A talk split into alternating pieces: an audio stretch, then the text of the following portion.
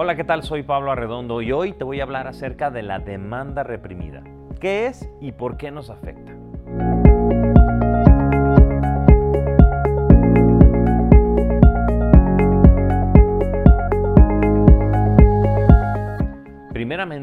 La demanda reprimida se refiere al patrón de consumo de los hogares que se caracterizan por un aplazamiento del consumo de bienes duraderos, es decir, se pospone la compra para reemplazar aparatos electrónicos, automóviles, electrodomésticos, entre otros. El consumo de servicios está muy deteriorado y lo que ha sucedido es que los hogares han cambiado ineludiblemente sus hábitos de consumo gracias a la pandemia.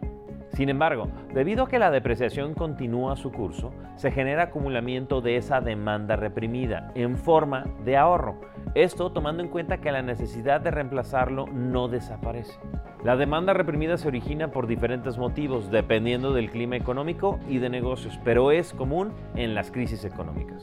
Ante un choque negativo en la economía, como puede ser un fenómeno climatológico, los conflictos armados o el paro de actividades, se presenta un incremento en la incertidumbre que derive en aplazar el consumo de bienes duraderos. En la medida que el choque es de naturaleza más transitoria, la demanda reprimida ayuda a explicar el fuerte repunte que típicamente se observa una vez que el evento se ha disipado, toda vez que no haya un problema de naturaleza más estructural en el trasfondo que limite su impacto.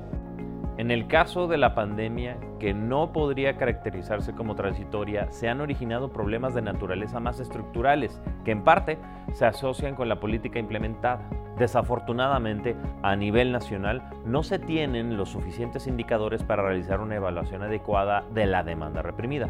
Pero si se analiza la experiencia internacional, hay evidencia que su impacto en la recuperación económica durante la reapertura es una realidad. El ejemplo más claro es Estados Unidos, que durante los meses más severos del confinamiento, los niveles de ahorro personal de los estadounidenses se dispararon.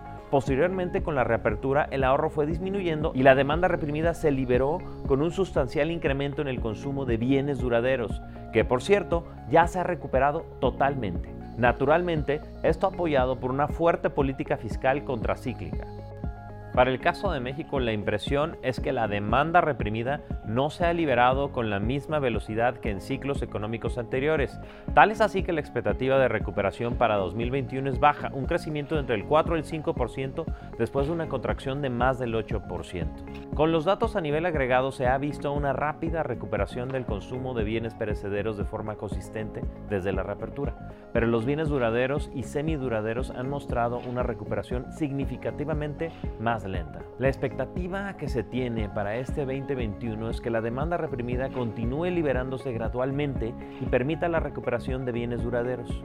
Un elemento muy relevante para apoyar esta expectativa es que durante el buen fin el consumo de este tipo de bienes tuvo un crecimiento sustancialmente por encima de otros años. Ahora, ¿qué tiene que ver esto con el tema del desarrollo inmobiliario en el 2021? Bueno, tanto la demanda insatisfecha como la demanda reprimida, si quieren saber más de la demanda insatisfecha, vean el último video que hicimos para donde lo explica, los dos factores se juntan para uno hacer ver que hay una mejora en la economía puntual y que la gente está lista para salir con sus ahorros a invertir y por otro lado hay una demanda insatisfecha que tiene que ver con la gente que quiere comprar bienes de consumo a más largo plazo. Esto lo que significa para ti es que si quieres invertir en un departamento nuevo, este es el momento para hacerlo porque esa demanda insatisfecha y esa demanda reprimida se va a liberar, se está liberando a lo largo de estos años y este es el momento para hacerte de ese bien inmueble, ya sea para que se gane la plusvalía o para que puedas revenderlo a un, un mejor precio con un mercado que va a estar listo para consumirte. En IDEX contamos con una gran variedad de desarrollos en Zapopan y Guadalajara, además de la tecnología necesaria para mostrar tu experiencia al comprar tu próximo DEPA. Puedes ingresar a nuestra página web idex.cc y en nuestras redes sociales para que conozcas la nueva y mejorada experiencia de adquirir tu bien inmueble. Además, en nuestros puntos de venta contamos con VR para que conozcas tu DEPA desde otras perspectivas.